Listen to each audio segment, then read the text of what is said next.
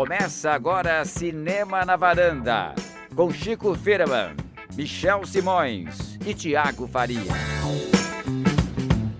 Varandeiros e varandeiros, bem-vindos a mais um Cinema Varanda, sou Michel Simões, episódio de hoje 1275, os oito de Hollywood, Cris Lume. Olha só! Temos oito filmes na lista de melhor filme, Chico Firma, vamos falar hoje muito sobre os indicados para o Oscar, hein? Vamos, vamos sim, vamos até gastar. Vamos até a Cris falar assim, chega que já está estourando o tempo, mas Thiago Faria, temos um visitante hoje super bem-vindo, não? Temos. Temos hoje o, o, nosso especialista em Oscar, que é o Chico Firman, e o nosso especialista em todos os assuntos possíveis, Gustavo Camargo.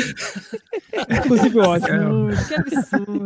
É o especialista para assuntos aleatórios.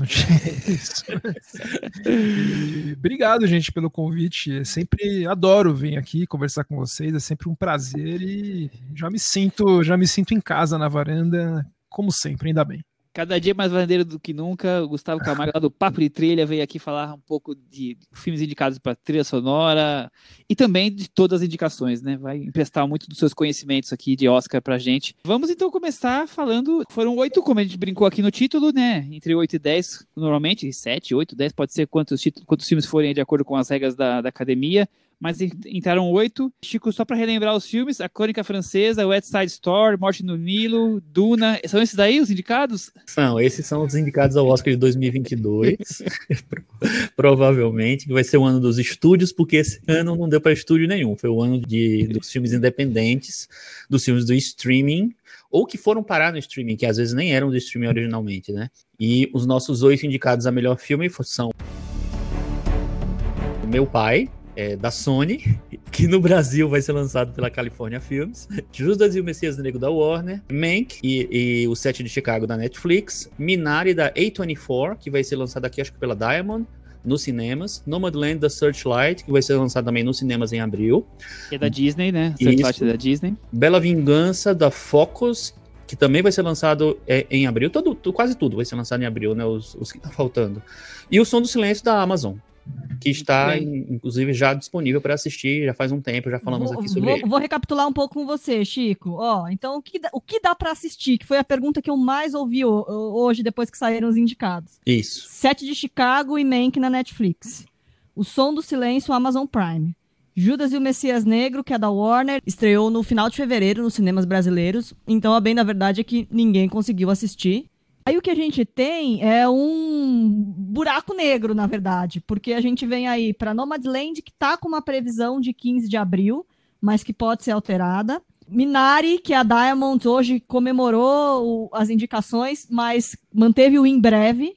Bela Vingança, que vai ser lançada pela Universal Pictures Brasil, que também tinha uma previsão de 8 de abril, mas continua nas redes sociais como em breve. E o meu pai da California Filmes, esse sim, marcado pra, com a previsão para dia 8 de abril mesmo. Ou seja, o que não chegou ainda via streaming é, tá futuro um pouco incerto. Vamos ver se agora depois das indicações, a gente consegue ter uma luz aí para conseguir assistir esses filmes, né? É, eu acho que esperar a data dos filmes agora é, é, querer demais, porque com os cinemas quase todos fechados do Brasil, para que você vai marcar uma, uma, da, uma data de lançamento? Não tem é cabimento, né? Então eles vão esperar primeiro resolver a questão do Brasil para depois pensar em possíveis datas, imagino eu, infelizmente, né? Então vamos ficar na expectativa para poder comentar os filmes aqui. Tiago, a gente, na boletim do Oscar, as últimas semanas, meses, ficava sempre com a expectativa de quantos filmes podiam ser indicados que, que são das plataformas de streaming direto, né, principalmente da Netflix e da, da Amazon Studios.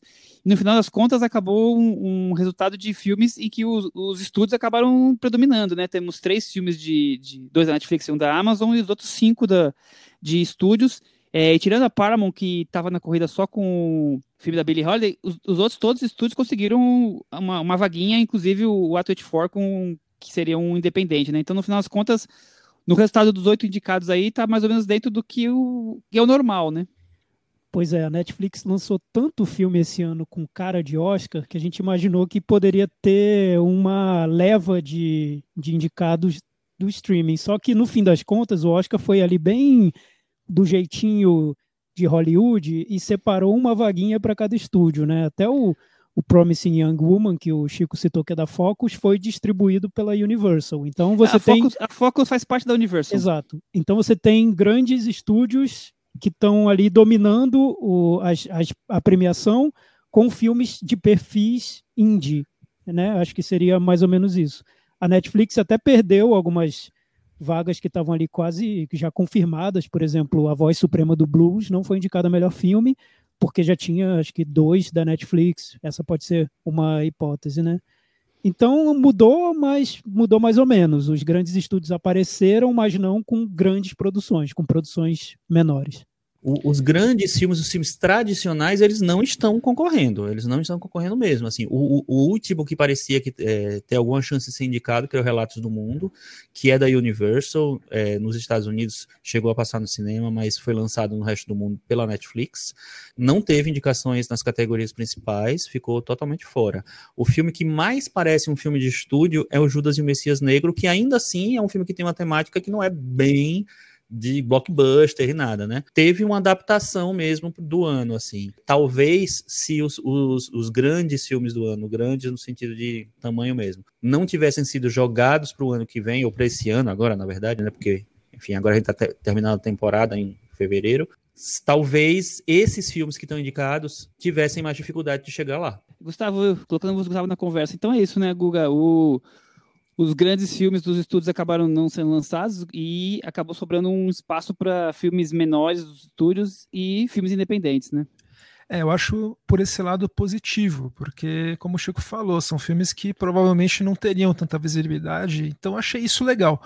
Por outro lado, eu sempre penso o motivo deles incluírem tantos filmes, né? Eu lembro muito bem quando começou isso. Foi logo após o Cavaleiro das Trevas, que eles falaram: não, vamos ampliar o número de filmes, porque tem filmes populares, a gente quer deixar a academia mais próxima do público, que eu acho muito válido isso. Então a gente, nós tivemos ainda no começo do ano filmes legais, como por exemplo O Homem Invisível. Eu acho que foi uma super ausência. E é um filme de gênero, mas que fala de assuntos muito relevantes, fala de gaslighting, fala de violência contra a mulher, de uma maneira muito palatável, né? De uma embalagem muito bem feita de filme de gênero, de terror, com tudo, tudo muito no lugar, com uma interpretação excelente da Elizabeth Moss, que poderia estar tá aí. E é um filme que foi completamente ignorado. Então, eu sempre que eu vejo esses oito filmes aí e vejo alguns filmes que eles escolhem, tipo o Sete de Chicago, que eu acho um filme muito nada, muito médio, eu fico pensando se é legal esses oito filmes ou se não é melhor voltar para oito logo, para cinco logo. É, Cris, e você que você acha disso tudo? Você quer que volte para cinco? Você gosta da lista? É, acha interessante que a maior parte. Os filmes já eram mais ou menos esperados, talvez o meu pai seja um pouco mais de surpresa aí dessa lista. O que você tem a me dizer sobre inicialmente os filmes para melhor filme? Ah, eu acho que é exatamente isso, né? A gente ficou falando de, de um ano que teve tantas opções que vieram do streaming, mas na hora do vamos ver, eles tentaram blocar mesmo, deixar a Netflix só com, com a vaguinha dela. Eu, eu até compartilhei uma, uma piada engraçada que todo mundo falou, mas gente, como assim tem indicado ao Oscar? Eu não vi filme nenhum, não teve, não te, teve, teve cinema esse ano. E é um, é um pouco isso, né? O, isso, isso aqui é um, um retrato de um, de um cinema que tentou trilhar um caminho meio paralelo esse ano, que não foi o tradicional. Então a gente tem uma lista um pouco atípica mesmo assim, mesmo sem ter uma grande dominação de streaming, acho que a gente tem coisinhas um, um, um pouco diferentes. Essa ausência já do, dos grandes estúdios que a gente tem que ver como é que vai ficar aí para frente dessas grandes produções mais tradicionais, né? O Chico, é claro, eu brinquei no começo do episódio com alguns dos títulos que eram cotados para que estivessem na corrida esse ano, mas não foram lançados por conta da pandemia. Mas acho que, em resumo, é, quando a coisa explodiu, que os cinemas começaram a fechar ao longo do mundo e o terror, que, o temor que nós tínhamos de que o Oscar podia nem acontecer, que não ia ter filmes e que poderia ser com um nível de qualidade muito baixo. Acho que a, a média aqui dos filmes é até que é, é positiva, né? Eu acho que a média é positiva e eu acho que aconteceu uma coisa bem interessante é, que eu estava observando depois que, eu, depois que saíram as indicações, que é o seguinte, assim, do, os oito filmes que estão indicados, tem no mínimo cinco indicações por filme, que é o quem, quem tem cinco é o Bela Vingança. Todos os outros têm seis, exceto o Mank, que tem dez. Fazia muito tempo que não tinha uma lista em que todos os filmes tinham pelo menos cinco indicações. Muito tempo. Teve Oscar, por exemplo, de, sei lá, quatro ou cinco anos atrás. O filme que ganhou, que foi o Spotlight, teve quatro indicações. Então, assim, tinha muito filme que chegava a melhor filme que tinha uma indicação, duas indicações. Então, eu acho que tem uma coisa positiva. Você tem filmes que são, se não são todos muito bons, assim, tem filmes bons e todos eles estão bem representados no Oscar entendeu? Então eu acho que, que tem uma, de uma maneira ou de outra, você tem uma, uma categoria de melhor filme forte. Muito bem, Thiago. Dessa lista aí de filmes mais independentes um pouco, talvez com uma, não com uma estrutura tão convencional de cinema, o Nomadland chega franco favorito para ganhar, você acha? Chega, chega sim, eu acho que é o favorito. Sobre a lista dos filmes, né, sempre perguntam, acho que a grande questão é essa, tá forte, tá fraco, como, como chegou o Oscar nesse ano tão complicado, né? Eu acho que poderia ter sido muito pior. Poderia ter sido uma lista com filmes totalmente esquecíveis, sem qualidades, porque foi um ano difícil mesmo. Isso que a Cris falou, eu acho bem interessante, porque como esses grandes estúdios conseguiram se posicionar num ano em que quase não teve cinema, né? Eles lançaram onde? Onde foi exibido é, Promising Young Woman? Onde foi visto esse filme? Enfim, não, a gente viu o filme nos streamings, a gente não viu o filme no cinema. Se tivesse indicado Tenet, por exemplo, que até chegou a estrear, mas pouca gente viu no cinema, faria, teria feito mais sentido. Mas enfim, voltando à lista. É porque ele não salvou o cinema, né? É, eu acho que no final tem um arranjo que é é interessante porque é mais diverso do que se fosse só filme da Netflix e da Amazon, mas, enfim, esses estúdios grandes, na verdade, entraram numa fria nesse ano. Foi muito difícil lançar filme. Mas, voltando à lista, comparando com o ano passado, né? O ano passado a gente teve Parasita, que um filme fora do, da curva, a gente ninguém esperava a vitória dele. Mas a gente também teve Era Uma Vez em Hollywood, do Quentin Tarantino, teve O Irlandês, do Scorsese, Coringa, muita gente adora, Adoráveis Mulheres, História de um Casamento, Jojo Rabbit, que é um filme que eu não gosto, mas muita gente acha criativo e tudo mais. Então, comparado com o ano passado... 1917 também. 1917 também. Comparado com o ano passado, eu acho que esse ano é, é mais morno. Ano passado você tem filmes muito bons, como Parasita e o filme do Tarantino, enfim. Esse ano tem vários filmes bons, tem alguns que são razoáveis. Eu não vejo nenhuma bomba na lista, mas também eu não vejo nenhum filme muito bom que eu vá dizer, poxa, esse é um filme maravilhoso, tô torcendo por ele, enfim, não vejo também. Então, fez jus ao ano, tá, tá morno. Poderia ter sido pior. É, a maioria dos estúdios guardaram seus filmes, né? Por isso que, que acaba sendo um, uma lista de filmes não tão empolgantes, né? Você falou de títulos aí de grande repercussão do ano passado, né? Você também fica com a sensação, Guga? Ah, eu acho. Eu acho que. Eu concordo com vocês que eles se organizaram bem, né? E eu tinha muito medo desse Oscar, de, sei lá, o Tigre Branco entrar para melhor filme e tal. Mas teve até indicação para o roteiro, né? Mas eles conseguiram se posicionar bem. Mas o problema é que. Como é que a gente vai ver esses filmes agora, né? O, eu vejo essas datas de lançamento programadas que o Michel falou no começo e sendo realista, é impossível isso ser lançado no cinema. O Oscar é daqui a, a pouco mais de um mês, né? Não vai mudar nada. Então eu espero que eles comecem mesmo a se posicionar para lançar esses filmes no streaming, para nós podermos ver vê-los de maneira legal, de maneira autêntica, com uma qualidade boa, né? Como o filme merece ser visto, né? Acho que até um respeito para os filmes e para o público isso. O Cris, é, talvez os dois filmes que mais aguardados que acabaram entrando nessa lista de melhor filme o filme do, do, do Tom Hanks também poderia entrar, mas o resto do mundo, mas acho que o A Voz Suprema do Blues e o Noite em Miami eram os dois postulantes que acabaram ficando de fora, não? É, acho que eles não conseguiram entrar na, na cota de indicações da, da, da Amazon e da Netflix, no caso, né? E aí a gente tava, o Thiago tava falando do, desses filmes e tal, eu acho que nessa lista os filmes que realmente vinham é, com ambição de garfar indicações de Oscar, ali desde a origem deles, sem, sem pandemia nem nada, eu acho que seria um Mank, que já era um, um projeto ambicioso, estamos falando aqui de contar uma história só sobre o filme que é aclamado como o melhor de todos os tempos, que é o Cidadão Kane. Talvez o Sete de Chicago. Realmente eu acho que os outros são são aqueles filmes que talvez num Oscar com estúdios mais fortes estariam entrando pela lateral mesmo. É, eu também sempre achei que o Sete de Chicago era o filme que poderia postular alguma disputa com Nomadland, mas até pela não indicação em alguma, algumas categorias importantes, que nós vamos falar daqui a pouco, do set Chicago, para mim ele já entra mais fraco e eu não consigo imaginar um filme que possa disputar com o Nomadland, que está aí desde o começo da, da corrida ganhando muitos prêmios e não deve ser surpreendido. Gosto muito da lembrança de meu pai aí como um dos filmes com mais indicações. Eu acho que dentro do desses filmes não tão grandiosos. É um filme que me surpreendeu e que nós vamos falar em breve quando tiver a estreia dele.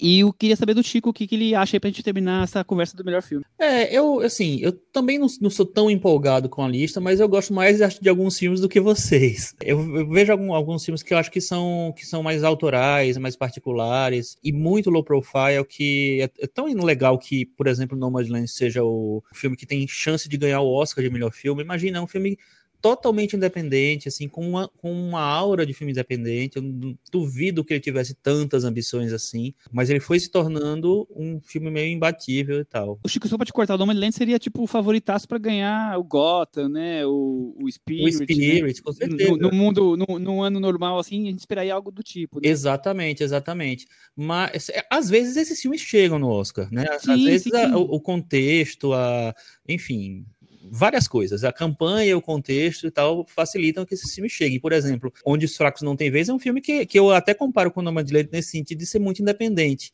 de, ser, de ter um, um público muito restrito. São filmes bem diferentes, claro, mas tem isso, entendeu? Terminam virando os favoritos meio inesperados. Mas, assim, é realmente um, um, ano sem, sem grandes paixões, assim, né? Não tem um Parasita realmente e tal. Não tem um Green Book, né, também.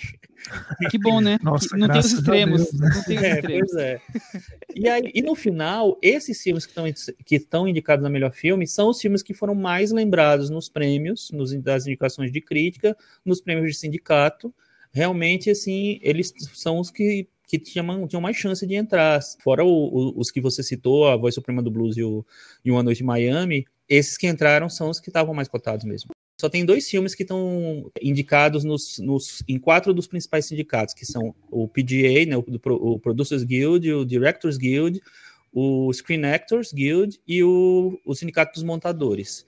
Nesses quatro. Só tem dois filmes, que são Minari e o Sete de Chicago. O Nomadland, junto com Bela Vingança, O Som do Silêncio e o Mank, eles têm três indicações para é, sindicatos produtores, diretores e montadores. O Nomadland não está no SEG porque provavelmente, enfim, tem um elenco de gente é, amadora, né? Tem só a não atores. Que, então não, é. não tinha muita chance de aparecer mesmo. Então eu acho que isso não diminui as chances do filme, mas mostra que o Sete de Chicago e o Minari mesmo, que eu acho que são meio que os três que estão polarizando a, a, as discussões, são os filmes, sei lá, talvez os mais fortes. Apesar do Minari ter sido muito premiado como filme estrangeiro durante a temporada, né? O, eu fiquei muito legal, achei muito legal também que o Som do Silêncio foi indicado a melhor filme e teve várias indicações, porque é um filme que foi se construindo muito no boca a boca, eu acho, um filme mu também muito independente, como no Nomadland, meio que fincou nessa corrida o pé e ficou mesmo, assim, ele tá muito bem representado e, e com muitas chances de ganhar alguns prêmios, porque tem muitas indicações de sindicato também. O meu pai é o que não tem nada de sindicato, mas o meu pai é um filme inglês, né? Então os sindicatos muitas vezes ignoram os filmes ingleses porque querem premiar a prata da casa. E o Judas e o Messias Negro é um filme que só tem o, o a indicação do, do, Producers Guild, que entrou por, né, no final da corrida já, então ele foi chegando. Não acho que ele tem muita chance de ganhar, mas acho que é, interessante a, a presença dele aí. E o Mank tem várias indicações, porém não parece ter muitas chances de vitória em coisas muito maiores, assim, em categorias grandes. E Chico, o peso dessa categoria é diferente das outras, né? Tem aquele sistema de pesos, os filmes do meio costumam ser beneficiados beneficiar. Eu acho que com essa, essa, esse estilo aí de votação, essa matemática que eles usam, um filme como o Sete de Chicago, que agrada a maioria, tem uma chance de dar uma surpresa aí, né? Eu acho que sim, eu acho que o, o, o Sete de Chicago pode, pode virar um Green Book da vida, perder, é, não ter nem diretor indicado e ganhar melhor filme, porque eu acho que ele pode fazer essa, essa, esse voto médio mesmo. Eu não sei se, se todo mundo vai achar, é, sei lá, Nomadland maravilhoso, obra-prima, incrível, enfim. Pode ser que muita gente ache, mas pode ser que não. E eu acho assim, a, a trajetória do ano influencia também na, na, na votação, né? Nomadland foi um filme muito, muito querido e comentado ao longo do ano todo. É por isso que eu acho que o Minari pode, pode ser uma ameaça. Eu, não, eu, eu uh, fico meio com dedos para falar isso, porque parece meio estranho outro filme falado em coreano ganhar o melhor filme, né? Mas Minari é um filme que fez muito sucesso nos Estados Unidos, é um filme que é sobre o sonho americano, é um filme que tem uma coisa de família, uma coisa emocional que eu acho que pode pegar as pessoas e ele ganhar meio que pelo voto do meio também. Só tinha curiosidade para saber como foi a campanha do Nomadland, porque o Nomadland ele tem essas, essas características que o Chico apontou, é um filme muito pequeno, filme indie, só que é o filme da Disney, né? Então eu... e ganhou Veneza, ganhou né? Veneza, mas é o filme da Disney. Então eu não sei como foi a campanha, como esse filme chegou aos votantes do Oscar, porque tem várias maneiras de vender esse filme e tem uma que é ótima, excelente, e que eu acho que o filme ganharia mesmo sem que vissem o filme, que é essa história de ser um filme dirigido por uma mulher, com uma história de uma mulher, bancado pela Frances McDormand, que é, o Oscar adora, e que tem todo, um, tem todo um contexto na maneira como ele foi construído, na trajetória do filme em si. Então, se a Disney vendeu o filme dessa maneira, e eu acho que vendeu, porque eles vendem muito bem os filmes, o Nomadland tem chances enormes, na minha opinião, Fora que eu acho que não é um filme tão difícil quanto parece ser. Eu acho que quando você assiste ao filme, você percebe que ele não é tão difícil. Ele tem todo um lado sentimental, tem uma atriz super conhecida levando o filme inteiro. Então, claro, o, o set de Chicago pode ganhar esse voto do meio, mas a Disney levando o Nomadland, eu acho que, é, que é, para mim é quase certeiro. E, Tiago, é legal que você falou isso, porque eu lembro muito bem do discurso de agradecimento da Frances McDormand, quando ganhou o Oscar pelo Três Anúncios de um Crime, que ela falou, agora gostaria que vocês, produtores, nos procurassem Sim. em nossos escritórios, que dessem continuidade a nossos projetos, e agora, alguns anos depois, a gente tem esse, esse projeto pronto aí, um filme pronto. Eu acho que essa narrativa é forte mesmo.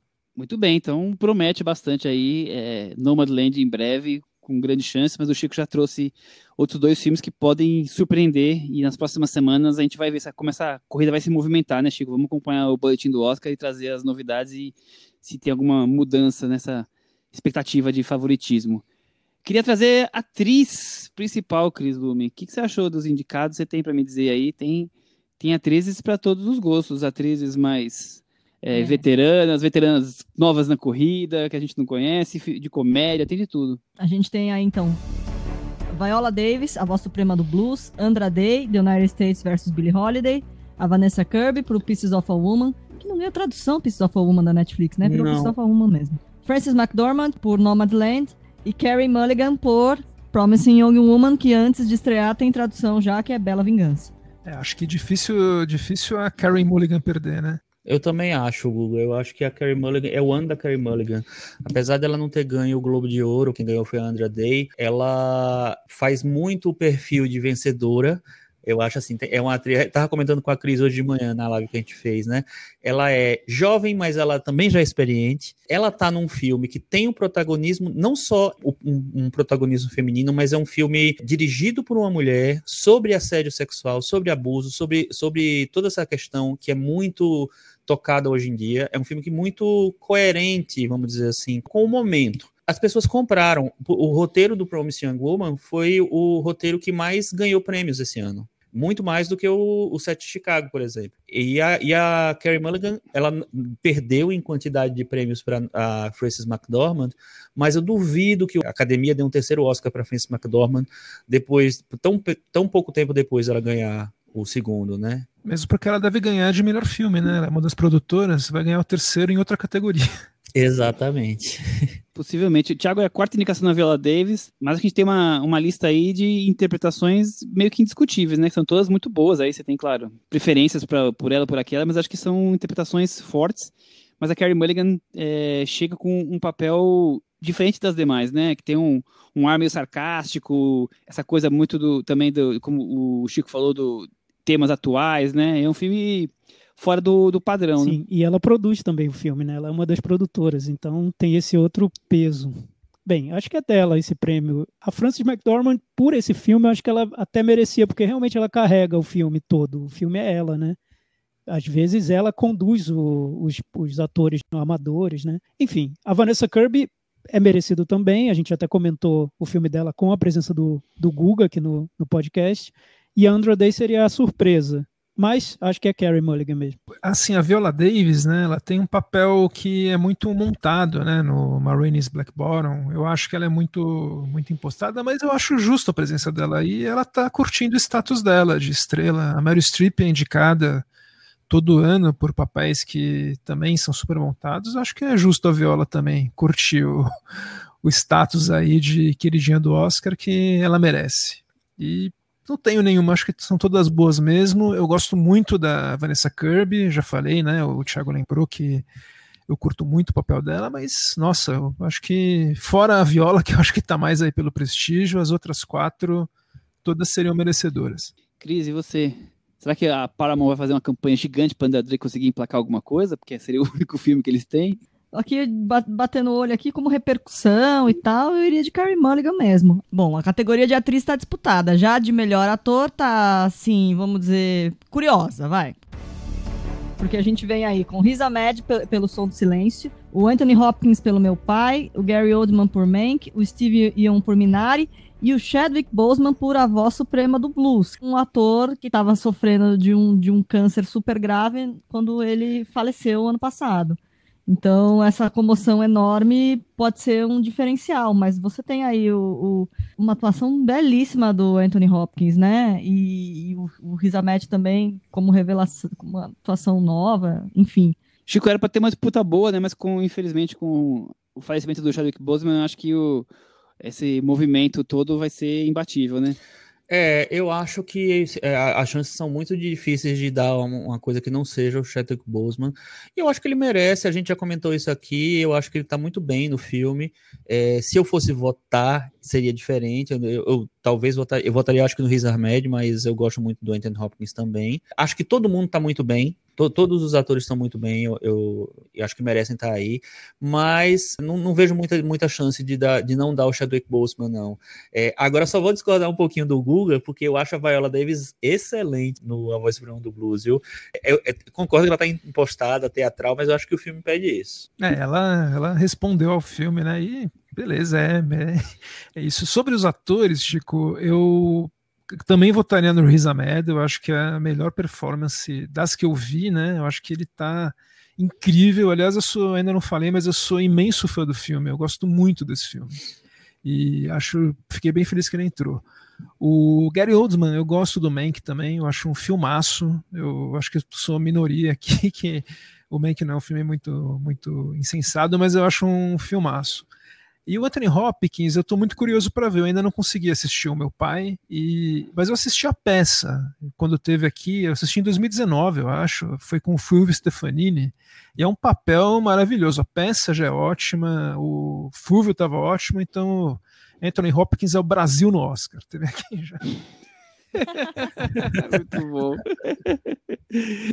Tiago, e você, o que, que, você acha? Que Bozeman na cabeça, mas alguém pode surpreender? Algum, algum ator que você acha que está aí a mais do que deveria? Ah, eu acho que tem um que está a mais do que deveria, que é o Steven Yeun. Eu gosto dele, nada contra, mas no Minari, sinceramente, daria para substituir por vários outros aí nessa posição. Acho que ele está aí no prêmio Fofura. Minari tem essa, esse quesito fofura muito acentuado no filme inteiro. Total. E muita gente gosta do Steve Young, então é ele que está aí. Para mim, Chadwick Boseman ganha porque é, é, um, é uma pedra nesse, nessa categoria. Muito difícil tirar o prêmio dele. N não dá, assim, é uma homenagem. E ele está muito bem no papel. Então, é até difícil desconsiderar pelo papel, pela interpretação em si. Eu acho que é a melhor interpretação dele. Mas também acho que o Riz Ahmed está muito bem no, no Som do Silêncio e seria o prêmio mais, talvez mais interessante para o público, para a reação nas redes sociais. Seria muito legal o prêmio para o Riz Ahmed, mas Chadwick Boseman acho que já ganhou. Steven Yeun poder ser, ser, trocado por qualquer um. Absurdo. eu, eu, também concordo com o Thiago Gênero número grau. Acho que o Steve Yeun podia ser trocado por qualquer eu um. Eu acho aí. que o Steve Yeun podia ser trocado por um dos protagonistas do Me... Judas e o Messias Negro, que nos leva para a categoria de melhor ator coadjuvante que vem com essa polêmica, né? Muito bom exemplo, Cris.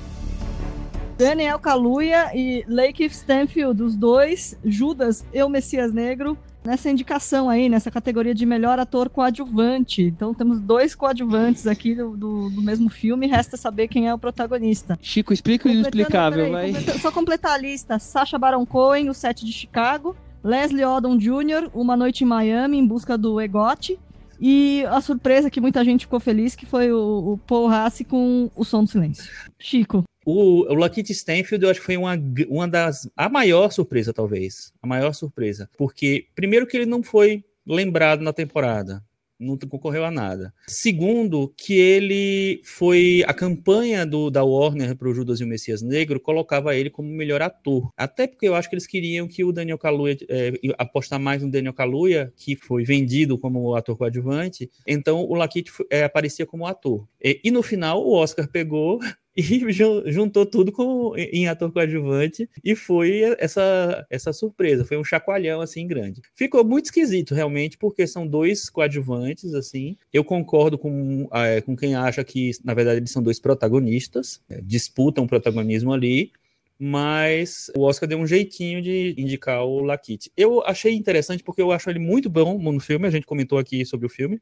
Acho ele muito bom e, e, muito diferente da interpretação do Daniel Kaluuya. Gosto do ator mesmo, como, como um todo. Mas tá esquisito ele tá aí nessa categoria. O, Thiago, eu, por exemplo, nem teria coragem de votar em quatro desses cinco aí. Eu, eu, eu não, acho que são interpretações tão é, chamativas para ser indicado ao Oscar. Mas o que, que, você achou dessa. Por que, Michel? Conta, dessa... conta mais. Né? Ah, eu só, eu só gosto do Kaluuya. Os outros eu acho tudo ah, ok. Você não gostou do, não, do, de morar okay. no set de Chicago? Não, achei é. tudo ok. Acho que, acho que todos poderiam ser trocados. Facilmente, inclusive. Cadê o menininho do Minari, né? Cadê o prêmio Fofura? Não, pelo amor de Deus, também não. A gente, a gente vai ter daqui a pouco uma, uma mais Chega uma de fofura, nível de fofura já, mais uma Minari daqui a pouco. Mas ah, o, nada disso, hein?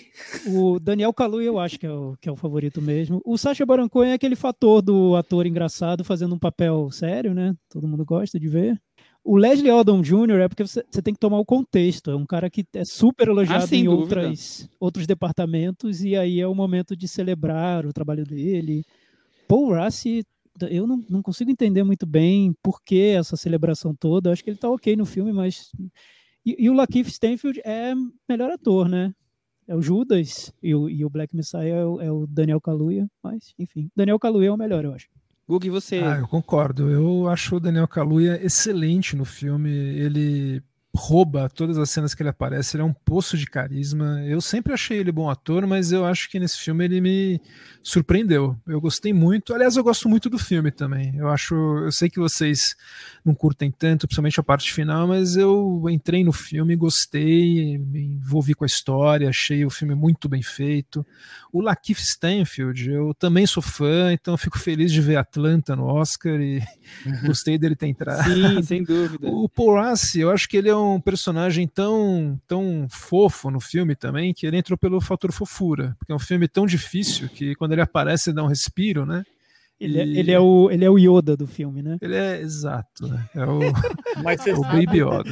É, é inter... o, o mestre do Daniel é interessante, é interessante que realmente, assim, eu acho que a gente, a gente, tem mais ou menos a mesma opinião sobre a, a interpretação do Paul, Paul Rassi, mas ele foi o ator coadjuvante mais premiado do ano. Ele foi quem mais ganhou o prêmio de crítica. Ele não apareceu nos, nos prêmios grandes, a não ser no BAFTA, ele está no BAFTA, ele não, ele não, foi indicado ao SEG, nem ao Globo de Ouro, mas ele foi quem mais ganhou de prêmio de crítica esse ano, ou seja, teve uma comoção em relação a ele, por algum motivo. Eu realmente também não peguei. Para mim, o Riz Ahmed é a alma do filme, é o cara que é, é o destaque. Acho que é o papel. Acho é que o filme aí. é tão bom que pô, ele acabou entrando no combo e votam nele porque o papel é bom. O que o, o Thiago comentou do Sacha Baron Cohen, concordo totalmente. É, tem, tem essa coisa do, realmente do, do ator de comédia disfarçado, né? Mas também é um ano meio que dele, né? Porque tem o Borá também, que fez muito sucesso, que, né, enfim então, eu acho que o combo, o Borá tá aí dentro do combo do, do Sacha. Quando você olha só o filme, né, o Sacha Baron Cohen tem umas duas cenas lá que são um clipe de Oscar, né, o Leslie Odom tem a cena da música, é, então é, já era se esperar, né, o Lakit foi essa surpresa, eu, eu gosto do, do Lakit, aliás, eu adoro ele, mas eu, Eu acho que ele não devia estar tá aí porque ele não é coadjuvante nem aqui, e nem nos Estados Unidos, nem na China, nem em lugar do mundo. Então tem essa situação toda e o Paul realmente eu acho que ele tá aí, não sei por qual comoção, como o Chico levantou bem. Cris, e você? É Caluia na cabeça? Você discorda completamente? Caluia, né? Eu já tava apostando nele no, no Globo de Ouro e agora vamos pra e cima. Só, só uma coisa do Chicago Seven, eu, é um filme de atores, né? Então tinha que indicar alguém, mas se eu fosse indicar alguém, eu ia indicar o Frank Langella, que faz o juiz, que eu, acho que é um respiro aí no filme, que é um filme tão chato, e quando o Langella aparece, eu sinto uma vida no filme. Languela sempre sendo Languela, né? Sempre é. boas interpretações. Eu gosto muito dele. Partimos então para atriz coadjuvante, que temos aí também uma lista bem diversificada, né? Temos desde Maria Bakalova até, até framboesa, né? Glenn Close, até Glenn Close com framboesa de ouro, Gustavo. Aqui a gente tem Borá de verdade, né? Com a Maria Bakalova, Glenn Close com o, o glorioso Era uma vez um sonho, Olivia Colman, meu pai, Amanda Seyfried com Mank e a Yu Jong-yoon do Minari. A Amanda Seyfried na, na cabeça, com certeza, se eu, se eu votasse. É, para mim também seria Amanda Seyfried. Assim, se, se o critério fosse melhor interpretação. Porque se tem uma coisa que eu não entendi nessa temporada, mas eu também nem tento entender, porque tem coisas que eu vejo, ah, que coisa estranha, não entendi, e não tento entender também, porque é a vida, né? É a Maria Bakalova. Não entendo de jeito nenhum essa preferência enorme por ela nas premiações, como se a interpretação dela em Borá fosse extraordinária. Eu imagino que quem não tenha visto Borá e que agora vai procurar Borá para ver essa interpretação vai acabar achando muito engraçado, porque não tem essa interpretação a maravilhosa. interpretação ela é, é não como existe. é que chama aquela pegadinha do a pegadinha da MTV lá? Penso, o Thiago, eu penso na Maria Bacalova indicada, eu fico imaginando por que, que a é. Sabrina Sato, quando trabalhava naquele outro programa né, da? Jovem Pan, que eu esqueci o nome agora, é a atriz que entre mais roubadas e, e como não, eu é isso. Tem uma cena chave no filme com o tem uma cena chave do filme com o Rodolfo Giuliani que virou notícia e tudo mais. Mas daí é você pegar essa cena e transformar a Maria Bakalova na grande atriz coadjuvante do ano, tem passos aí, né? Eu acho um pouco demais. Um eu acho demais. que devia indicar logo o Ivo Holanda, assim, dar um Oscar especial pela carreira dele. Não é, não. Eu acho que tem que enfiar o pé na jaca mesmo, já que estamos assim, a, a, quer, quer abraçar. É, ah, então vota na Glenn Close logo. Já que tem um... Glenn Close, né? Já que tem Glenn Close. E, eu acho que é muito, e é um perigo essa indicação da Glenn Close. ela ganha, viu? Chicos, eleva o nível dessa conversa. Então, eu acho que a Maria Bakalova tem, é, eu acho que assim, a cena do Rudy Giuliani nesse ano, é, esse ano passado, né, ano de, de Trump, ano de, sei lá, guerra política e tal, deixou muito marcante a, inter, a interpretação dela, assim. Eu também acho que não é essas coisas todas, mas eu entendo a comoção. Eu acho, eu, é, enfim, para mim tá, tá, tá, claro que é, que é por causa disso. E ela tá indicada a SEG, Globo de Ouro, Critics' Choice e BAFTA. É a única que tem essas quatro indicações. A única. É, não, não acho que vai ser a favorita, mas, enfim, eu acho que existe uma chance meio torta de ganhar. No começo da fase final da temporada, eu tava achando que seria a Amanda Seyfried, porque eu acho que ela tá muito bem no Mank e acho que seria um voto confortável também, né? Porque não precisava é, premiar a Glenn Close por filme ruim, a Olivia Colman já ganhou recentemente, a Yoo Jun-yoon tá num, num filme falando basicamente em coreano, então é difícil mesmo que, que uma interpretação ainda mais coadjuvante seja premiada assim. E ela tá começando, né, Chico? Aí onde um tá no. Tá, tá super, tá, é revelação, é breakthrough. E, e a Maria Bakalova também não é exatamente o perfil do que o Oscar é, premia. Então seria confortável para o Oscar escolher a Amanda Seyfried, que é uma atriz que já tem uma carreira, é uma atriz que, que, que virou uma atriz séria ao, ao, é, nos últimos tempos, né? Ela, ela veio de uma coisa muito popular para uma atriz séria, então e eles reconhecem atrizes mais jovens também, então acho que tem, teria chances assim. Só que ela não foi indicada ao Globo de Ouro, ao SEG, aliás. Ela não foi indicada ao SEG. E isso eu acho que deu uma baqueada boa nas chances dela. Né? É, a corrida, né? Porque o SEG é muito Exatamente, voto, deu uma né? baqueada grande, assim. Ainda acho que ela pode ter chances, mas acho que essa categoria é a mais difícil de prever, realmente, assim. A Yu Jun foi quem ganhou mais prêmios esse ano, então eu acho que tem uma chance razoável dela ganhar também. É, a Glenn Close tem o famoso efeito é, nunca, é, nunca conseguimos premiar, é, vamos premiar pelo primeiro que der.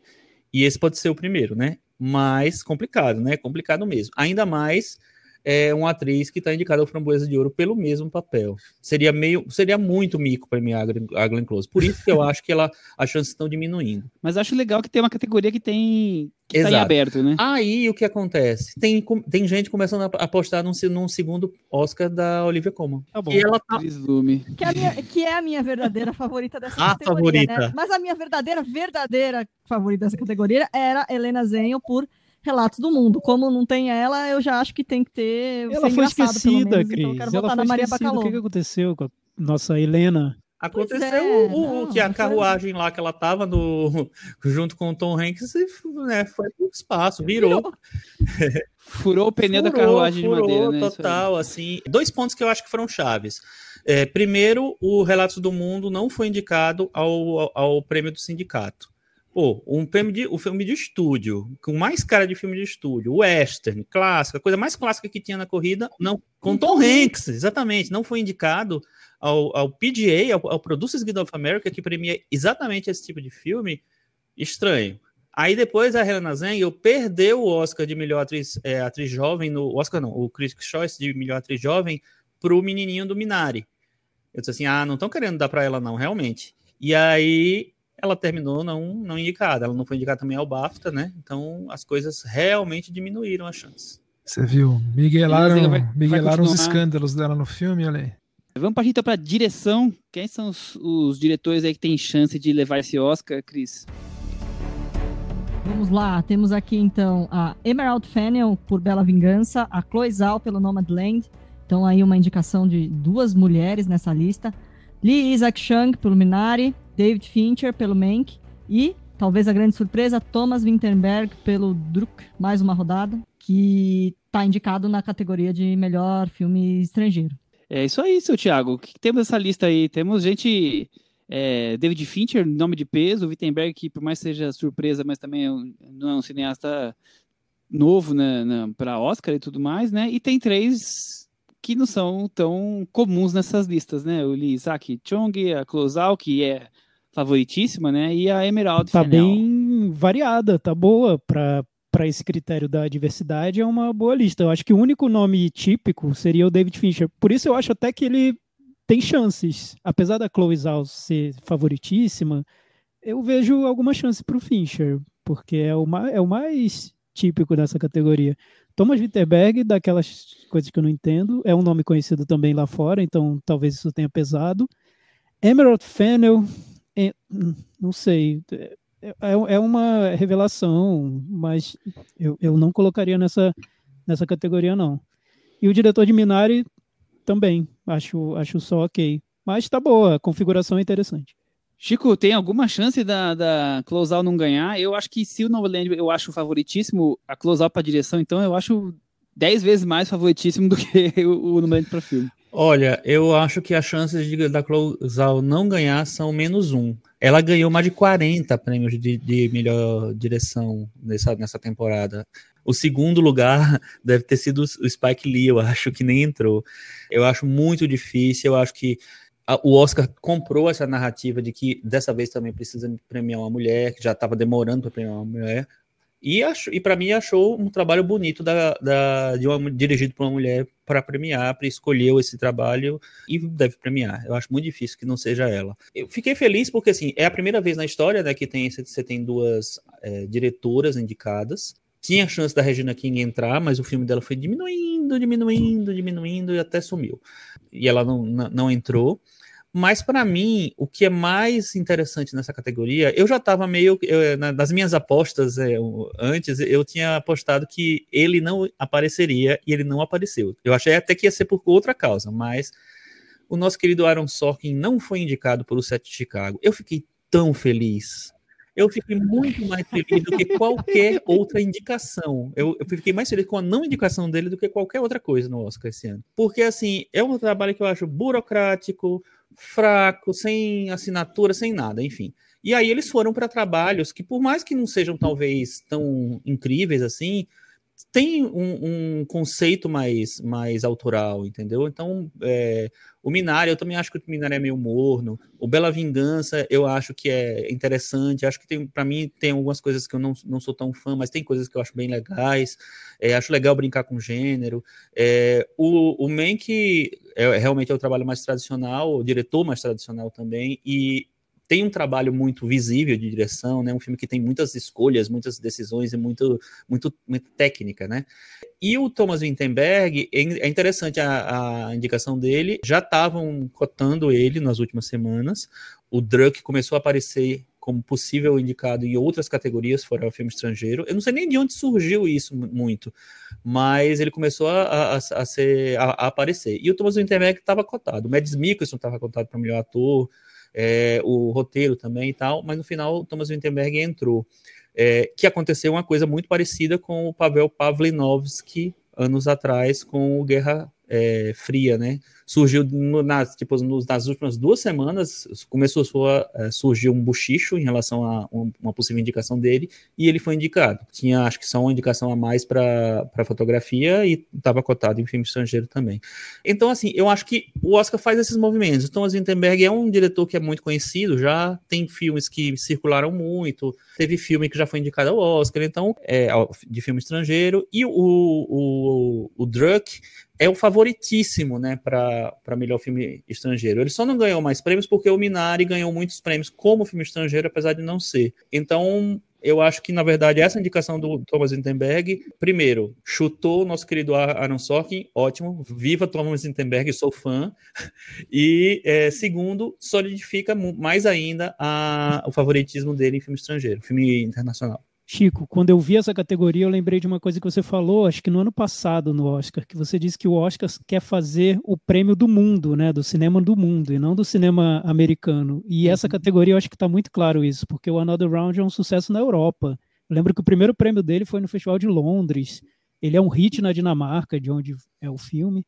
Então dá para ver o Oscar acenando para outros ele, lugares. Ele ganhou, ele ganhou o European Exatamente. Film Awards, quer dizer, que seria o, o, Oscar da Europa toda, né? Então ele tá realmente ele é um, um hit total na Europa. Gustavo, e você o que você achou dessa, dessa turma de diretores ah, aí? Gostei, achei eclética. Eu também fiquei feliz que o Aaron Sorkin não entrou, que acho que como diretor ele é um bom roteirista.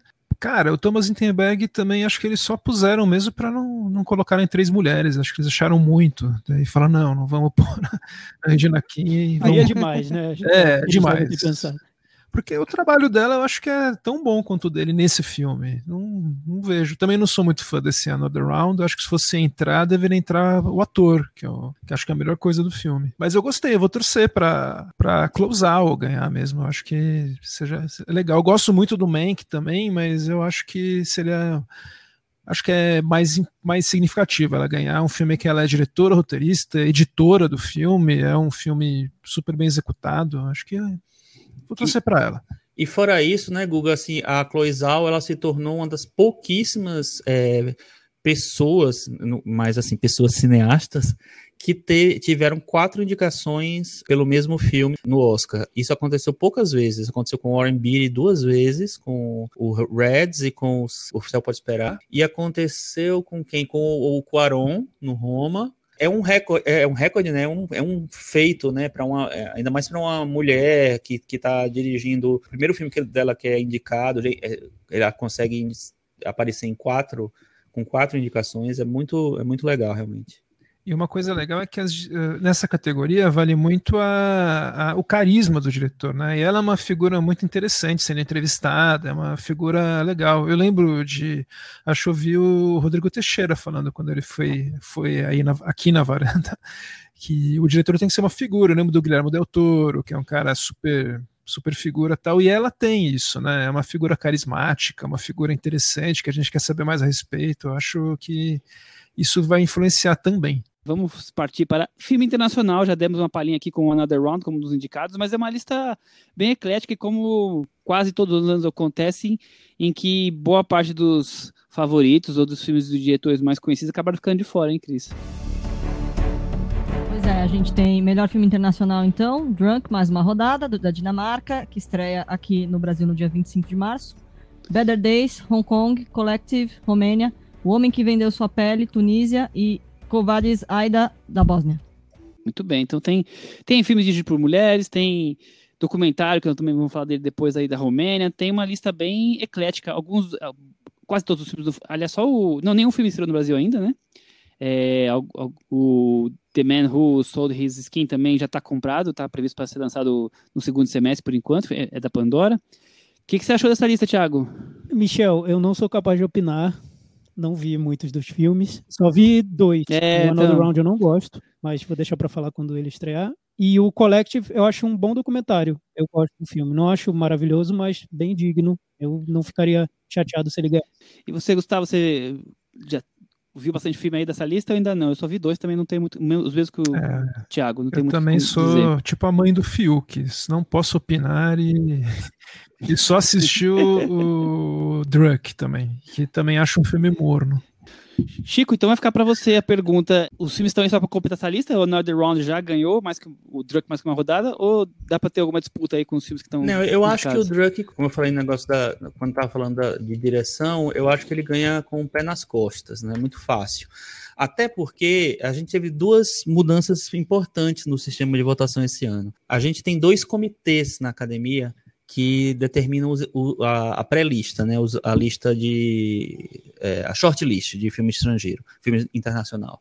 É, esse tem um comitê que é aquele aquela famoso dos velhinhos da academia que vão lá e assistem todos os filminhos lá e, e votam nos mais sem graça possíveis. E tem um segundo comitê que define outros indicados para completar essa lista e que olham mais para filmes mais ousados, mais artísticos, entre aspas, mais autorais, que percorreram e fizeram sucesso em festivais, etc. E isso, essa, essa mudança aconteceu faz uns 10 anos, mais ou menos, e isso mudou radicalmente o tipo de filme que é indicado para o Oscar de filme estrangeiro. A gente percebe nos últimos anos que os filmes que tem, que passam em Cannes, Berlim e Veneza são formam pelo menos é, 80% da lista. Quatro dos cinco indicados vêm desses festivais. E aí, esse ano, o que aconteceu? Por conta da, da Covid, eles cancelaram esse segundo comitê que, que garante esses filmes mais autorais. E eles, por, porque esse comitê se reunia presencialmente, eles não queriam que ele se reunisse pelo Zoom para não vazar nada. É, enfim, bobagem do Oscar, mas enfim. E aí, o, o grupo principal, eles, é, em vez de, de, indicarem sete, que era o que eles indicavam antes, e, e três vinham desse segundo comitê, eles indicaram 15. Eles aumentaram, a academia aumentou totalmente o, o número para poder balancear e entrar mais filmes é, que teriam, teoricamente, menos chances de entrar pelos critérios deles. Então, esse ano a gente teve 15, e, e geralmente a gente tem 10. Né? Era 9, depois virou 10 e agora são 15. Só que aí, nessa segunda rodada, todos os membros da academia puderam indicar, puderam votar. Todo mundo. Então, veio umas coisas que não estavam previstas. Por exemplo, Better Days Hong Kong é um filme que surgiu do nada, ninguém estava esperando. Ele, ele é, teve uns prêmios mais lá no, em Hong Kong mesmo. Ele, acho que ele ganhou o Hong Kong Film Awards e tal, enfim, mais, mais nada.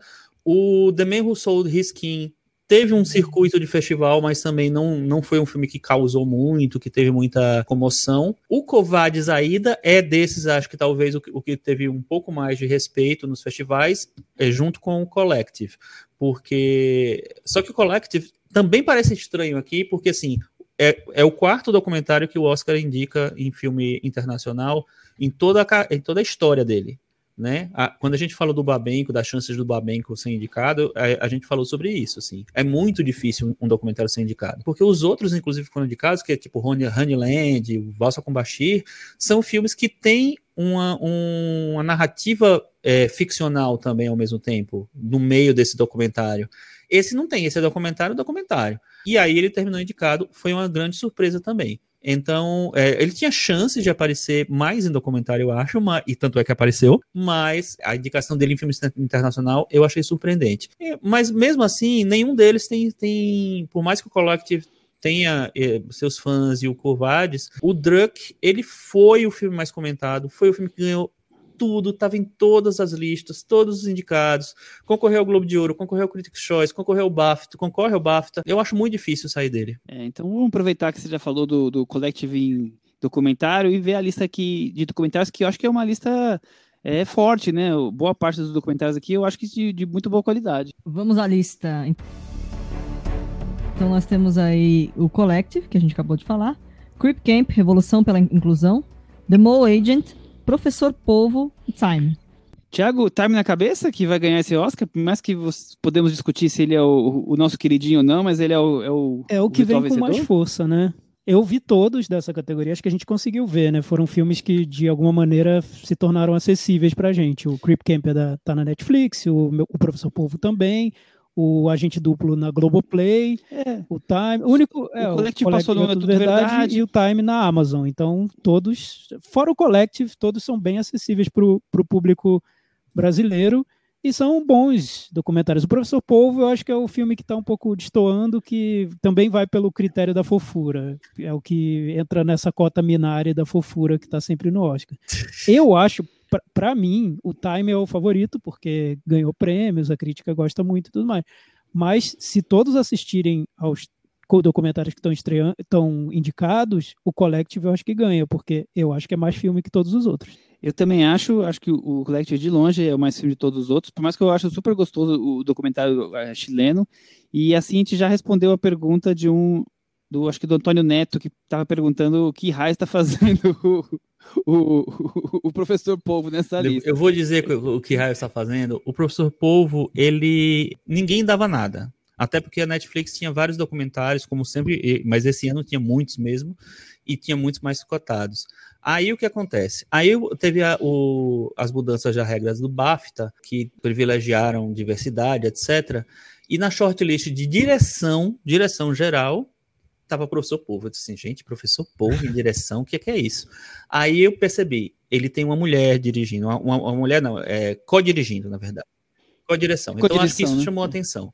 Aí, o professor Povo, na lista de eh, documentários indicados pelo PGA, pelo Producers Guild, estava é, lá no 5.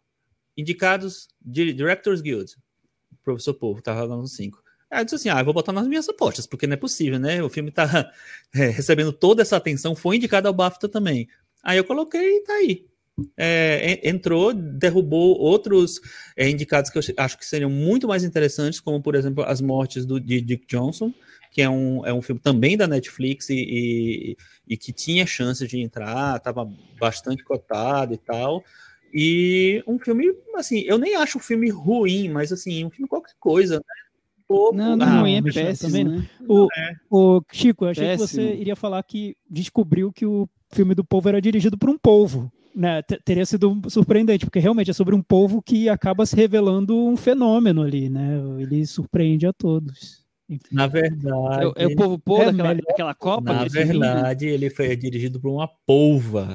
Agora, o que eu acho, senti muita falta nessa tá categoria e... foi o Welcome to Chechnya, da HBO, que era um filme que parecia mais confortável, porque ele também estava selecionado é, na, na pré-lista de, de efeitos visuais, que ele tem um efeito prático né, do filme que, é, inclusive, funciona na narrativa, ele terminou ignorado, infelizmente. É, eu senti falta do As Mortes de Dick Johnson, acho que deveria ter entrado. Não sei o que aconteceu. A Netflix acabou emplacando o Creep Camp e o Polvo e não o Morte Dick Johnson. O Boy State também, da Apple, que eu acho um filme muito legal, um documentário que parece um tema difícil, que é sobre política, mas é, eu acho bem interessante a maneira como eles abordam o tema, ficou de fora também. Eu acho todos esses melhores que o Time que vai acabar ganhando e o My, o professor Povo, eu acho uma piada de mau gosto que muitas vezes os, a academia acaba trazendo. O Creep Camp também é codigido por uma mulher, mas sem dúvida de todos, a maior falta para mim é as mortes de Dick Johnson, que é dirigido por uma mulher. É, eu concordo, assisti esse também, achei ótimo. Assisti Time, achei bom também. Assisti o Professor Polvo também, também não entendo, como o Antônio Neto que falou. Queria mandar um abraço para ele, que ele é um ouvinte querido do Papo de Trilha também, que sempre interage bastante com a gente. E nossa, é, eu só vi, só vi esses. Tenho que ver o Collective ainda, fiquei com vontade e também não posso opinar muito. O Agente Duplo você viu, Guga? Eu não, não vi o Agente Puta, Duplo. muito legal. Tá na Globoplay ele. Eu, só, só, voltando ao povo, eu acho que o filme do povo tem um efeito grande na pandemia, porque o filme do povo é sobre você se entregar ao oceano, deixar a sua vida monótona e Isso, é, não, eu. Lá vem. O povo não é bobo. E eu acho que é verdade. Eu acredito nessa, nessa hipótese. Porque eu acho que funciona para a pandemia. Eu vi muita gente que claro, o espectador que não é cinéfilo e que gosta de assistir a, a, especiais da Netflix, documentários, que viu o filme do povo e se encantou e foi lá comentar nas redes sociais, isso antes de entrar nas apostas para prêmios. É um filme que tem um apelo popular, sim. É que tem muita gente, é que tem muita gente que tem, tem o animal no, Sim, no, no filme já, já se encanta. Ele não é uma crítica, assim, mas é, é um, é uma predileção por boa parte do público, né? Mas, gente, como o é, cinema é uma nação é, em off é, horrorosa, é uma, é, é uma, é uma vaidade de, de, de se autocolocar, o povo e ele, e toda a relação dos dois. Depois tem uma relação com o filho que surge do nada. Gente, é de mau gosto. E o Collective, o Collective eu acho que... Como, trabalho completo, sabe? Porque a, a questão do, da do, do, de acompanhar o povo e algumas, alguma a ideia original ali, o plot é, é, é interessante, mas o resto é tudo mau gosto que complementa aquilo. Mas as imagens são lindas, as pessoas se encantam pelo, pelo oceano, mas a gente já viu gente, 5 mil é. documentários, é, né? Com é, o coração do, do, do já, já foi. É. Péssimo. Não, não chegar os animais espiões do Fantástico. Não, não também não é isso. Também não chega tanto. Né? Mas tá, todo mundo vai ver, Michel, não adianta. O povo é um sucesso, é um fenômeno. Vai, com certeza. Tá fora do seu controle. O, Boa sorte. E o Collective, eu Boa acho sorte que brasileiro hoje, eu nem recomendo muito, porque vai deixar a gente com muita inveja da Romênia. Imagina que horror. Na Romênia, só, só dando um, um, uma sinopse bem breve desse filme, teve um escândalo lá na Romênia, muito parecido com o da Boate Kiss aqui do Brasil. Teve um incêndio numa boate, vários morreram, só que lá na Romênia esse incêndio provocou a derrubada de um governo. Então, só começando por aí, acho que o brasileiro vai sentir um pouco de inveja da Romênia. Vamos partir então, vamos aproveitar a presença do cara especialista no assunto, né, Cris? Vamos falar de trilhas. Trilha sonora original. E trilha eu não vou nem comentar porque eu não tenho nem coragem de conversar, não tenho nem roupa para falar com o Gustavo. Que belíssima lista. Melhor trilha sonora original. Terence Blanchard por Destacamento Blood, Trent Reznor e Atticus Ross por Mank, Emily Mosseri por Minari, James Newton Howard, Relatos do Mundo, e Trent Reznor, Atticus Ross e John Baptiste por Soul. Ô, Gustavo, então aqui no final o John Batiste entrou no, na, na, indicação do Soul, porque a gente estava vendo que poderia ter uma divisão. Explica pra gente como é que é essa. É, então, eu fiquei indicação. feliz que ele entrou também, Cris. O Soul é um filme que tem uma parte muito forte que é de jazz. O personagem principal é um músico de jazz, que ele toca bastante no filme, inclusive as músicas que ele toca são parte da narrativa. E grande parte dessas músicas são músicas originais feitas para o filme. E muita gente acha que não, que são os standards de jazz tal. Isso mostra que é muito bem feito. Só que quem fez essa parte foi esse compositor, esse músico de jazz bem jovem, que chama John Batiste. E ele fez tão bem que passa batido. O Trent Reznor e o Atticus Ross fizeram mais a música do, do céu, que do céu. eles chamam de grande eh, before, great before, né? E tem esse som mais sintético deles, que é mais a praia deles mesmo. E seria muito errado eles dois ganharem Oscar, sendo que, com o perdão do trocadilho, né, a alma do soul, acho que é o jazz e o John Batiste. De qualquer jeito, eu fiquei feliz que ele entrou. Eu fiquei feliz demais que o Minari entrou, que esse compositor, o Emílio Mosseri, primeira indicação dele, é um cara novo que tem tudo para ser um nome muito legal. A outra trilha dele, o Last Black Man em São Francisco, é muito boa, no filme é legal também.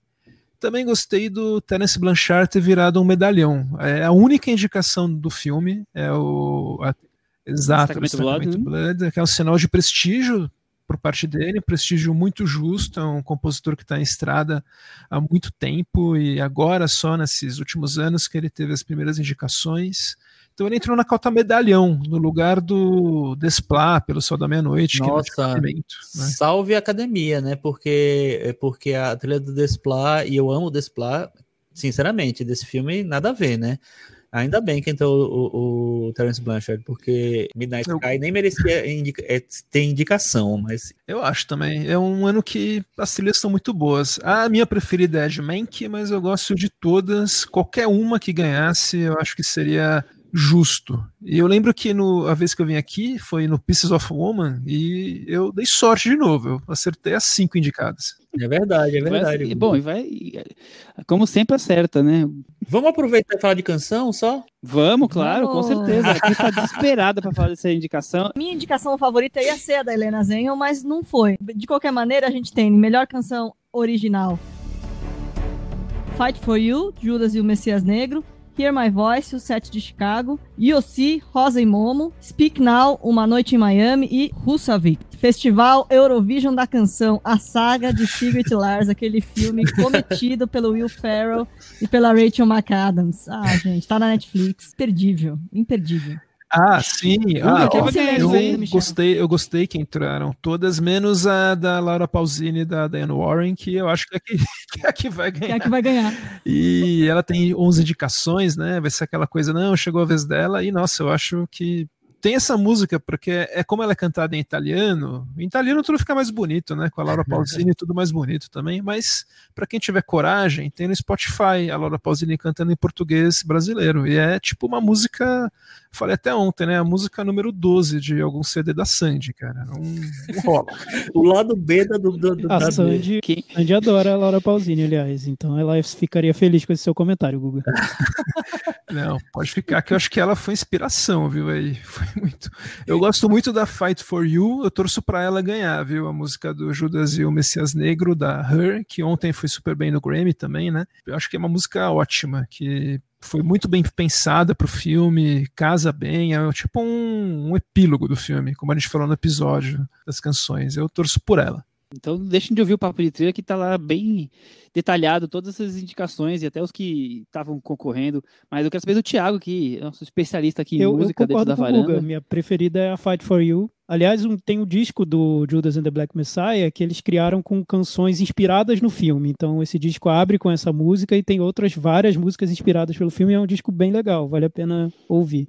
E sobre as trilhas, Guga, eu fiquei muito feliz com a inclusão do João Batiste na trilha do Soul por um motivo simples, pra, porque o Guga não vai mais implicar com a trilha do Soul. Então, perfeito. Fico feliz, parabéns, academia. Olha, aí, olha que beleza, olha que beleza. Parar com essa implicância com essa trilha, que é tão Você legal. Vê, é tão simples, né? É só ser inclusivo. Sim, pronto, acabou, acabou, Guga, acabou, acabou. Todos estamos felizes. Eu, eu adoro a trilha do, do Soul, mas acho que eu votaria no Mank. No final das contas, eu daria prêmio para é, umas mesmas, mesmas pessoas. É no final das contas, né? a, minha, a minha preferida é a do Mank e a do Minari eu gosto também. Mas eu gosto de todas também. Eu acho, a, acho a do Relatos do Mundo a melhor coisa do filme. Mentira, é a Lilinha. É verdade, Cris. E em canção, eu vou, eu vou torcer, apesar de. Eu também gosto mais da Fight for You, é a, a música que eu acho mais legal e, e menos óbvia. É, eu tenho um carinho especial pelo Rusav, que eu não tô parando de, de cantarolar essa música desde que, eu, desde que ela foi indicada hoje, mas eu acho que a única que tem alguma chance de, de ganhar da, da Laura Pausini e da Diane Warren é a Speak Now, que é composta e cantada pelo Leslie Odom Jr., que está que tá duplamente indicado, né, como ator coadjuvante e como e por essa canção. É, o fato do ator, né, ser o compositor, é um cara super bombado para ganhar um Oscar, acho que é a chance de premiá-lo, né? E, e, não vai ganhar de, e não vai ganhar ator coadjuvante, né? Pode é, e ele ganhou o Critics' Choice por essa música, né? A, a melhor música foi, do Critics' Choice foi essa, foi essa. O Globo de Ouro foi com o Yossi. Eu queria muito que o Yossi não tivesse mesmo. entrado e tivesse entrado outra do Eurovision também, o Yaya Ding Dong. Daí seria perfeito. Maravilhosa, maravilhosa. Vocês querem transformar o Oscar no framboesa de ouro? Né? Ah, pelo amor de Deus. Tô brincando porque eu nem lembro quais são as músicas, não posso nem é, criticar, bom. mas o que vale é tirar vocês do sério. Agora a gente tem que falar de uma, de uma categoria que já falei com especialistas de trilha, com especialistas de música e especialistas de edição, né? Cris Lume, me conta, o que, que você achou dessas indicadas aqui? Eu não vi todos ainda, então eu não tenho muito como palpitar assim de verdade. Mas vamos lá. Nós temos nessa categoria de melhor edição, melhor montagem. Meu pai, Nomadland, Bela Vingança, O Som do Silêncio e O Sete de Chicago. Hoje eu iria de O Som do Silêncio, mas vamos aguardar aí para eu terminar de ver todos os filmes, ver como é que a corrida vai, vai caminhar. Chico, O Som do Silêncio é, é acho que é um filme que a edição é, é, bem importante, mas o, meu pai também é um filme que, por mais que seja assim um aspecto bem teatral, né, quase todo dentro de uma casa, mas assim a edição ele é, é vital para o filme, né? E fora isso, o Nomadland não pode ser descartado, por mais que tenha uma edição talvez mais tradicional, mas é uma maneira de impulsionar o filme para ganhar depois as categorias é, principais. O né? Oscar, né? assim, ele, ele às vezes ele é mais moderninho nessa categoria, às vezes ele é mais tradicional. Mais tradicional no sentido de, de premiar justamente o filme que ganha o Oscar de melhor filme, enfim. Antigamente ganhava montagem, você já sabia que ia ganhar melhor filme. Nos últimos anos, isso não necessariamente está acontecendo. Por exemplo, o Millennium ganhou melhor montagem e nem chegou a ser indicado melhor filme, o Matrix também. Esse ano, o que é que eu percebo que nessa reta final, o Som do Silêncio está se formando, tá ficando muito forte, eu acho. Em termos de, de, ser, de ser um filme gostado, vamos dizer assim.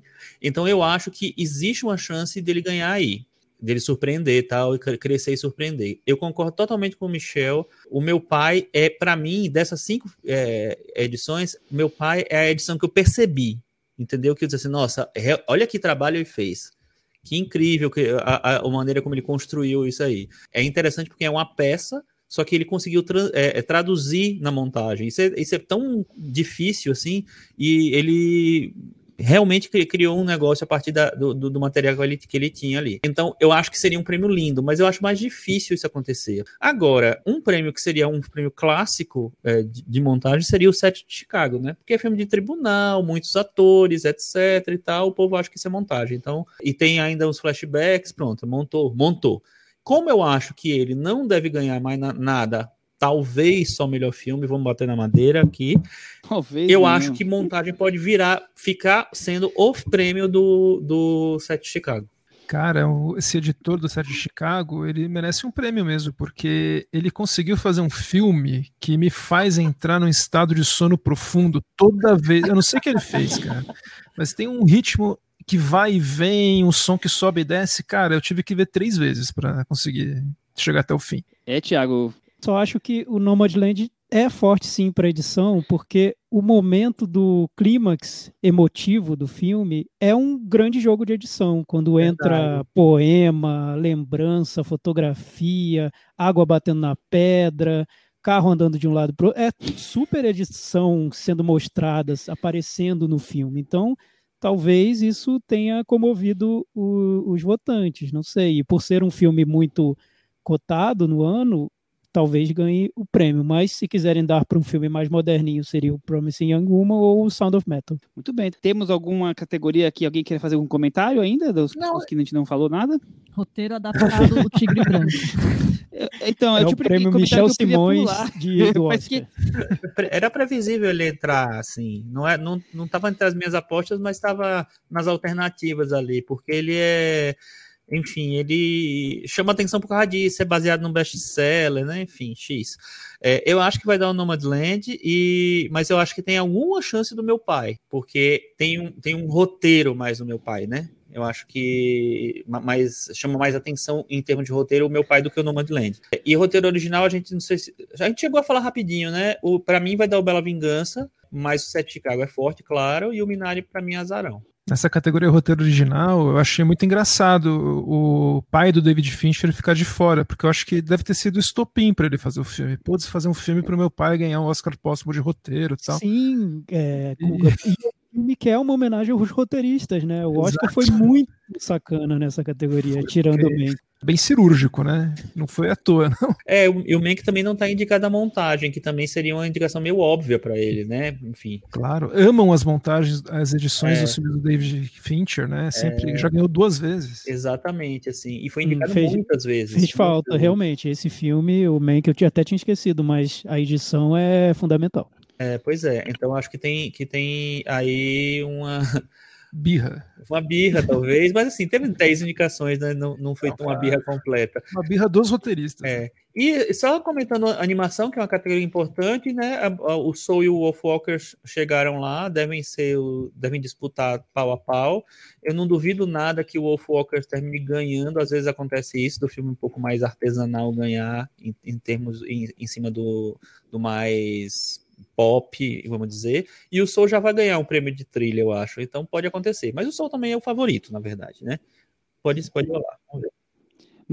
Mas não seria o fim do mundo é, se um dos dois ganhar, né? Os, os outros três estão ali para talvez para completar, né? Por mais que o, o Chão Carneiro é sempre aquele humor típico, divertido, mas acho que estão ali só para realmente configurar a lista, porque Soul e Wolfwalkers devem ser os dois a disputar esse Oscar, né? É, acho que fica concentrado entre os dois, sim. Algo mais ou podemos partir pro, não, pro é, filme de hoje? Já que a gente falou de muitas categorias, vou falar só o favorito de, da, das outras que a gente não falou, pode ser? Desenho de produção, é, o favorito é o Man, que foi o que ganhou mais prêmios, e o, eu acho que o meu pai tem uma, uma direção de arte que chama atenção também, pode aparecer, não sei. Figurinos, o favorito é o Emma. Maquiagem e cabelos, o favorito é Era Uma Vez Num Sonho. Que Sério da, maquia da, da, maquiagem de, de, caracterização da Glenn Close, principalmente, né? É, tá bem claro que ela tá maquiada. É, exatamente. Chama atenção. Né? Ótimo. Thiago, Thiago resumiu. Efeitos né? visuais. Não, parece não, a maquiagem do show dos famosos, né? Do Faustão. que horror. Transformação do Gugu, né? Glenn Close fazendo, sei lá, Olavo de Carvalho. Virou isso. Ela ainda vai ganhar esse prêmio e esfregar na nossa cara. Não, merecemos, né? Ai, meu Deus, né? Não, não, acho que não, acho que não. Efeitos visuais, o Tenet deve ser o, o premiado, é o, é, o, é o favorito e é o, mais, o que tem os efeitos mais óbvios também, né? Enfim. E em som, boa pergunta. som eu não sei. Ah, o som do silêncio, o som do silêncio. Ah, não, bom. é o som do silêncio, é o som do silêncio. Eu acho né? que, tem, que o som tá em primeiro plano no filme todo, só que é de uma certa maneira, uma indicação diferente, um, um prêmio diferente do que se, se, geralmente premia nessa categoria. E são os blockbusters. Então, se o Greyhound ganhar, não, não acho de outro mundo, não. O Som do Silêncio, além de ser um trabalho impressionante mesmo, acho que é super justo, ele tem som no título, acho que vai ser irresistível para os caras votarem. É, eu acho que isso pode falar. Eu acho. E, e, Chico, fotografia pode ser a chance do Mac ganhar alguma ah, coisa? fotografia eu tinha esquecido de falar. É, fotografia, o, que, o filme que mais ganhou foi o Nomadland. E como ele é o favorito para melhor filme, eu acho que pode ter um pacote aí, né? Ganha filme, ganha direção, ganha fotografia, ganha roteiro adaptado, beleza. O filme ganhou quatro Oscars. Eu acho que o Mank é o maior rival dele aí. É, não vejo muita chance dos outros ganharem. Talvez o Relatos do Mundo, mas o Relatos do Mundo. Vamos ver o que é que a, a o sindicato do, dos diretores de fotografia vai dizer. Mas eu não acho que o Relatos do Mundo está na posição de ganhar nada, mas está tá mais de, de encher linguiça aí, né? Então eu acho que fica entre Nomadland e Mank, com certa vantagem para o Nomadland, apesar de que eu acho que a, a fotografia do Mank é bem mais premiável. Eu gostei muito que entrou o Judas e Messias Negro nessa categoria. Super Também gostei. profissional, muito bem feita, né, Michel? Achei ótima a fotografia. Sim, mas eu, mas eu, eu votaria facilmente no Mank, porque eu acho que ele tá ali hum, é, com, não só pela questão do branco e preto, posicionamento de câmera, tem várias coisas ali que o filme traz de, o blocking do de filme é além. É, incrível, né? é, tudo. É, é um trabalho maior, né, do que simplesmente colocar a câmera no lugar certo ou com, com a, como é que chama? A cor, a cor escolhida a dedo, marcar uma paisagem. Não, tem é planos é memoráveis, né? Aquele né? plano que ela tá naquela é. fogueira da, da Amanda Seyfried, que a gente vê os cavalos, é, são planos muito bons, assim na mesa de jantar, assim, aquela jantar gigante. Eu acho que tem cenas meio icônicas. Né? É, ele, ele fica tentando emular vários momentos do Cidadão Kane também, né, na, na, fotografia. Eu acho que é, é bem legal isso, assim, é, para mim é um trabalho totalmente diferente. Bom, vamos encerrar a conversa de Oscar por hoje? Por hoje, né? Seguimos aí na cobertura e aguardando as movimentações da corrida. Tem muitas premiações aí até chegar Tem... no dia 25 de abril. Estaremos de olho aqui no podcast e lá no nosso Instagram, arroba Cinema com algumas lives com participações especiais. Tem, Aguardem. Tem muito boletim do Oscar para ver, tá? Muito.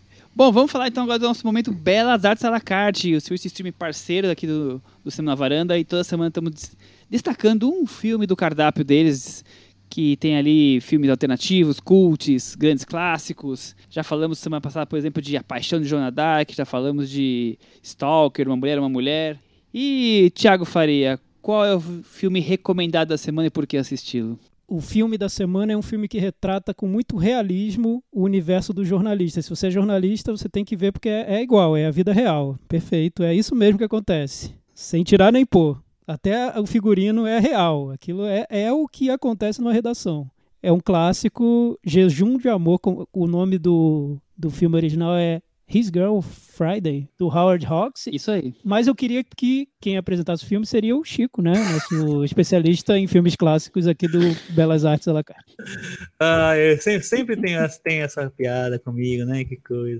Então, Jejum de Amor é um filme do, do Howard Hawks, como o, o Tiago Faria bem lembrou, e é uma, uma das comédias, eu acho que mais tradicionais do cinema, é, é adorada por um por muita gente.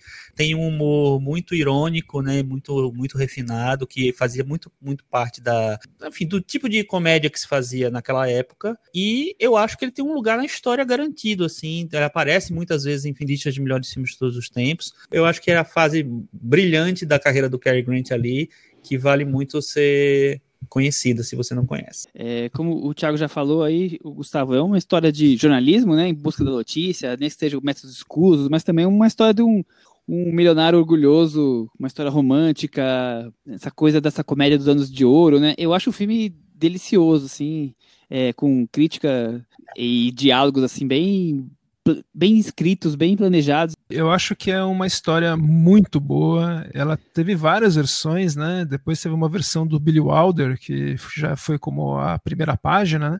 nos anos 70, mas é a melhor versão, essa aí. A gente tem os dois muito bons. Eu lembro de achar eles dois muito engraçados. Tem quase um clima de screwball, mas não chega a ser como Levada da Breca, né? Que é o anterior do Howard Hawks. E eu acho que é um diretor que sempre é bom assistir. Mas Howard Hawks é um cara que ele sabia fazer esse tipo de filme comercial, mas com sempre com muita qualidade, com muita muita verve, né? Acho que se eu pudesse de definir ele com uma palavra seria verve. É um cara muito incisivo.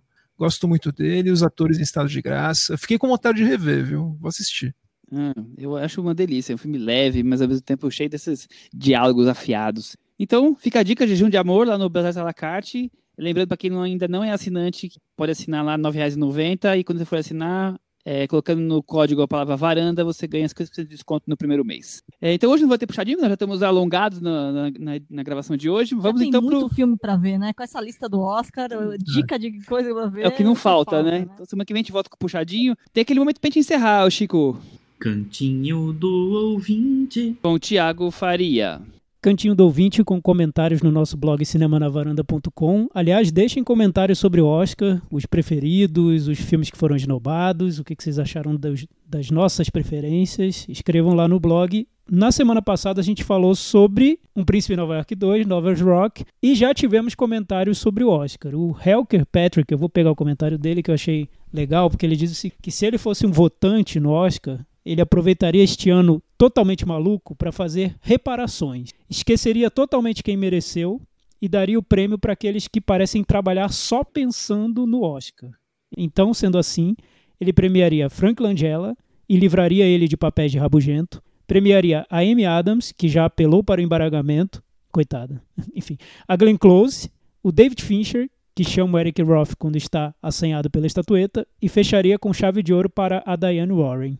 Nada contra trabalhos Oscar Bate, mas essa gente precisa de certa dignidade. Então, olha, ele fez esse comentário antes das indicações e acertou um monte de coisa aqui.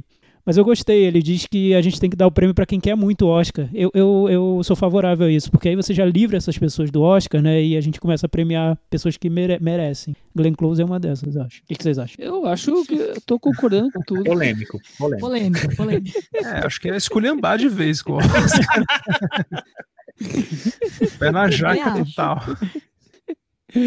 Gostei da, da provocação. O, a Lúcia Mala disse que o Night of King foi esnobado nas indicações, que ele era postulante para filme internacional. O Sandoval Costa concorda com a gente que o Lactif e o Kaluuya são coadjuvantes. Quem é o protagonista, então? Que a pessoa perguntou que o Ivan Mota é, experiência de assistir filmes no estilo host, como amizade desfeita 1 e 2, ele acha que o impacto não seria o mesmo se visto numa televisão ou no cinema. Então ele acha legal assistir esses filmes, mas que que assistir no cinema seria com um impacto esse, diferente. Será? Mas esses, sabe, sabe aqui, é, eu acho que esses filmes são para serem vistos no laptop de preferência. Eu também acho. Não é? No celular. talvez, talvez. Lelo Lopes deixou o seguinte comentário. Olá, pessoal. Infelizmente não consegui embarcar na viagem de Lovers Rock como a maioria de vocês. Ele me pareceu muito parecido com o clímax do Gaspar Noé, só que com uma música melhor.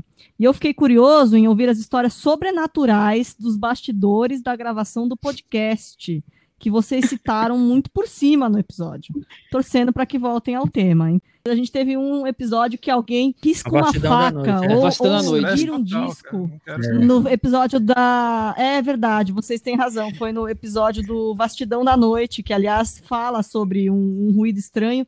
E no episódio acontece um ruído mais estranho que o do filme. E até hoje não sabemos o que, que foi. E a gente não sabe o que, que foi, porque a gente perguntou para todo mundo, e aí, foi você, foi você, foi você, e ninguém sabe até hoje quem foi que riscou essa faca no meio do episódio 2, 3, 4 de, do Cinema na Varanda em A Vastidão da Noite. Fora que vira e mexe, provavelmente nesse episódio vai acontecer, eu não tenho certeza, episódios muito longos acontece na gravação o que eu chamo de efeito Tenant.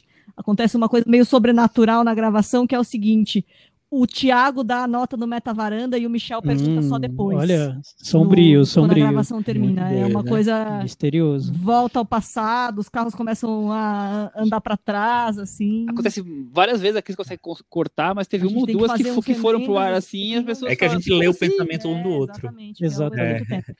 E, é isso, e, teve algum, e teve algum episódio, um ou dois, sei lá, que tinha umas vozes que a gente não conseguia identificar, não teve? Que entraram meio na conversa? Enfim. Entrou rádio. É, já entrou a referência de rádio, música da Rihanna. E a última é que a gente tava com um problema de, de microfone mexendo, que eu tinha certeza que era o Chico, mas o Chico me garantiu que ele não mexeu no microfone, então resta saber quem estava mexendo no microfone. Eu achei o comentário que eu queria realmente ler. É do arroba Atagon no Twitter. É, ele disse assim: eu, gente, eu sei que é época de nomeações do Oscar, mas fica uma sugestão para comentar sobre o documentário ah, do Woody Allen na HBO. É uma é série, de olhar né? o estômago, assisti, muito cara. pesado.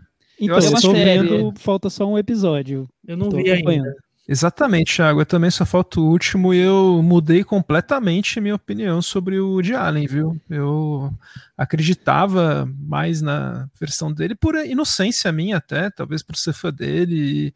Ele faz realmente tudo aquilo que está no livro, né? Ele faz a vítima de louca, né? E eu confesso que eu tinha caído, viu? Então, Guga, nos dois primeiros episódios eu achei, tava achando a série muito apelativa pro lado da Mia Farrow. Então eu fui atrás da história do, do ponto de vista do Woody Allen, senti falta disso no documentário e comecei a criar uma birra pelo documentário.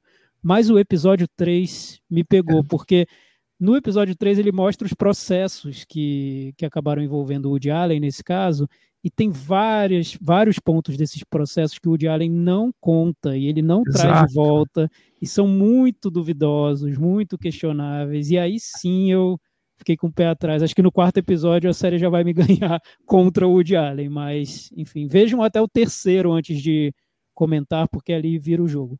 É, eu sempre li muito a respeito, eu li o livro dele falando, e eu sempre achava ele uma fonte confiável de informação, até como eu falei, por ingenuidade minha mesmo. Nunca tinha lido com detalhes o lado dela. E dessa vez eu, como você falou, o terceiro episódio é devastador.